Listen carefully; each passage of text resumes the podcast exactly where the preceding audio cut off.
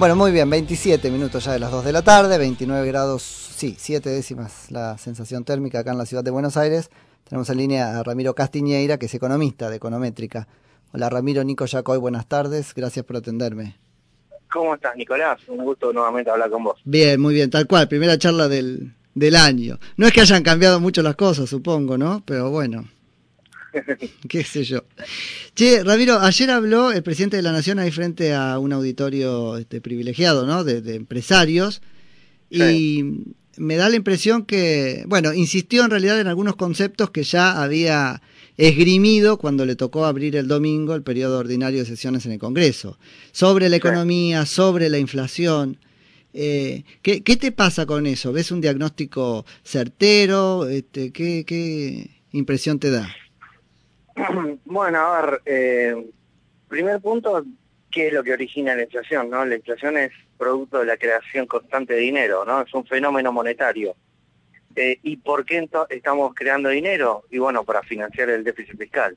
En consecuencia, mientras haya déficit fiscal y ahora en un contexto de mercados cerrados no tienen ninguna capacidad de, de, de colocar deuda ni en el mercado externo ni en el mercado interno, eh, de hecho, los que no, logran ni, siquiera refinanciar todos los vencimientos que tienen y los que no logran lo reperfilan directamente, eh, te está advirtiendo de que eh, la necesidad de estar emitiendo para cubrir el déficit fiscal es una constante.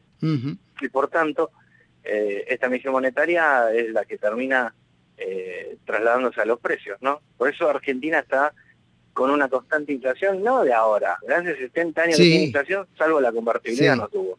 Bueno, y va a seguir eh, estando, porque de este diagnóstico no hubo nada en, el discurso del presidente. No, la ve por, acá. Todo lo contrario, o sea, no la ve por acá. El, discurso populista que ni él se cree.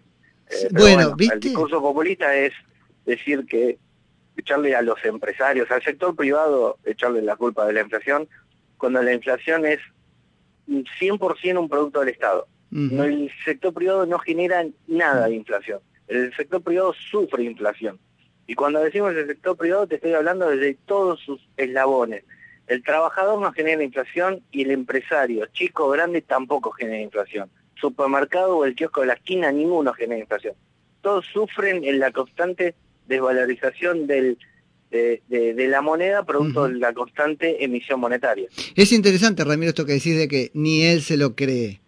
Porque yo hasta acá digo, por ahí lo piensan, no sé, pero no. Mira, Alberto Fernández, eh, a ver, es político de los 90. Eh, de él escuchaste, si hay 10 eh, opciones, escuchaste qué opinas sobre las 10 opciones. Sí, sí, sí, sí. Tiene una capacidad para, para directamente, es una estrategia directamente del peronismo, si querés, de la política. Eh, decir absolutamente todas las opciones que hay y entonces después se va en el electorado, eh, encontrará afinidad con alguna y de esa se agarra.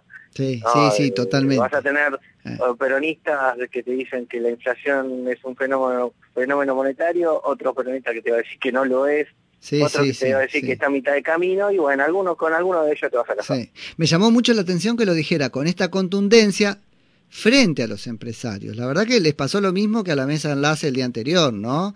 Este, salen de ahí muy magullados. Lo que pasa es que después sostienen otra postura y que sé yo, pues les dijo en la cara, ustedes tienen la culpa, voy a ser más intenso en controlarlos, una cosa difícil. Sí, mira, lo, lo, lo, que está haciendo Alberto Fernández con sus 90 días de gestión casi es eh, restaurar, si querés, el modelo clásico argentino, o sea, lejos de intentar escaparnos de, eh, eh, de la, decadencia de los últimos 70 años, lo que está haciendo Alberto Fernández es metiéndonos más en ese camino, ¿no? Sí, sí, sí, Los controles de precios, los controles cambiarios, ahora se van a sumar controles seguramente en el comercio exterior, eh, todo eso nos lleva a una economía cerrada que la única manera para crecer, que, a ver, como la economía cerrada se estanca con, velocidad, el político de turno se desespera, le empieza a dar el gasto público porque se cree que va a poder salir y lo que va a encontrar entonces va a ser una economía cerrada con inflación producto de la emisión monetaria que intentó activar la economía. Eso eso hoy lo está frenando con controles de todo tipo, controles cambiarios, controles de precios, pero toda esa emisión monetaria en algún momento va a salir a la luz y el proceso inflacionario que eh, lejos de, intentar eh, menguarlo, eh, lo están fogoneando y tapándolo con controles de precios. Sí, sí, tal cual. A mí me llamó mucho la atención, vuelvo sobre los conceptos, ¿no? Esto de no tiene lógica. Es una manera muy primitiva de decirlo, ¿no? Él no le encuentra la lógica o él sabe que no tiene lógica lo que está haciendo. Sí, a ver, también, yo qué sé, es la verdad que todos los políticos en Argentina apelan al discurso populista. Sí, sí, sí. O es difícil que alguno no, lo haga, ¿no? Entonces, eh, dicen lo que la gente quiere escuchar, lo que la platea quiere escuchar. Ahora, qué grave, porque deseducan un montón en el medio. Por eso es importante este, charlas como con vos, que son muy claros en los conceptos. Antes la política deseducando, diciéndole a la tribuna, vamos a ponerlo así, este, la culpa está en las góndolas. Sí, eh, efectivamente, es, a ver, eh, justamente el desligar la responsabilidad de la inflación, es lo que está haciendo con esto es desligarse la responsabilidad política de la inflación. Tal cual. Dice, no es el gobierno, es el sector privado el que tiene la inflación. Y ahí le sale, y, yo los voy a cuidar, ¿no? Es decir, yo voy a cuidar a, la población de estos malditos empresarios, ¿no? Ese es el discurso que finalmente terminan construyendo. Así Pero es una manera de desligarse de la responsabilidad política de la inflación, culpar al sector privado y tener ahí ya el camino allanado a la emisión monetaria para comprar voluntades y por lo tanto después cuando viene la inflación total le echamos la culpa al sector privado. Eh, que claro. La, maquinita como que no tiene nada que ver. Porque además de, deslindar responsabilidad lo que hace es acelerar las causas de la inflación. Y bueno, mira, la realidad es que la, la gestión de Alberto Fernández va a estar asignado por la negociación de la deuda. no es lo mismo eh, eh, los próximos cuatro años en default que los, los próximos cuatro años eh, una economía que evitó llegar a, esa situación. ¿Y por qué? Simple, porque una Argentina que entra en default, las inversiones de, a vaca muerta no van a llegar y por lo tanto, no te digo al resto, porque al resto quizás eh, no llegan ni, ni aún si no declaramos el default. Tal Pero cual. Seguro que a, vaca muerta, en situación de default no llega nada. Y si no llega nada a vaca muerta, no llegan las inversiones, el, déficit energético va a reaparecer con mucha velocidad y por lo tanto Argentina no solo va a estar en default, sino con mm. falta de energía y en consecuencia con la necesidad de importar barcos que en una situación de default no lo va a poder hacer. Bueno, ya está debido afuera para poder negociar para hacerlo, para, para llamar a los barcos otra vez. Eh, por, eso la negociación de la deuda se torna tan tan importante para toda la, para los próximos cuatro años en Argentina. Ah, Ramiro, no lo quiero poner en términos de... Tengo muchas ganas de preguntártelo, pero no lo vamos a poner así para no ponerte en el brete de tener que contestar. Para pensar en voz alta, digamos, los distintos escenarios. ¿Cuál es el conveniente, en serio, respecto de la deuda? Porque veo hoy como un acuerdo general, ¿no? Ya todo el mundo diciendo, bueno, acá la única salida es renegociar, entendiendo por renegociar no pagar. Y eso en realidad lo que va a hacer es este, empujar a Alberto Fernández a lo que, como vos decís, quiere ser porque lo ha sido toda la política 70 años en la Argentina. No es contrainercial, al contrario. Mira, el problema no va a ser la oferta, el problema es el modelo económico. O sea, ¿qué te quiero decir? Imagínate una persona que te debe plata y te dice, mira, los próximos cinco años no voy a conseguir empleo, así que patimos la deuda. Mm. Entonces vos decís, pero para, dentro de cinco años tampoco vas a poder pagar porque vos no vas a tener plata. Ahí va. Entonces, sí el problema, el problema de Argentina no es la oferta, sino y eso que ni la conocemos. El problema macroeconómico, el problema es que directamente ya sabemos que Argentina no va a generar plata. Argentina con cepo cambiario, Argentina con retenciones, Argentina con desdoblamiento cambiario y andás a ver si vuelven los cupos a las exportaciones, está ah. asegurando de que Argentina no va, no va a exportar. Y si no va a exportar, no va a generar el flujo de dólares para intentar pagar la oferta que va a ser, que todavía ni sabemos cuál va a ser, pero sabemos que no va a tener plata.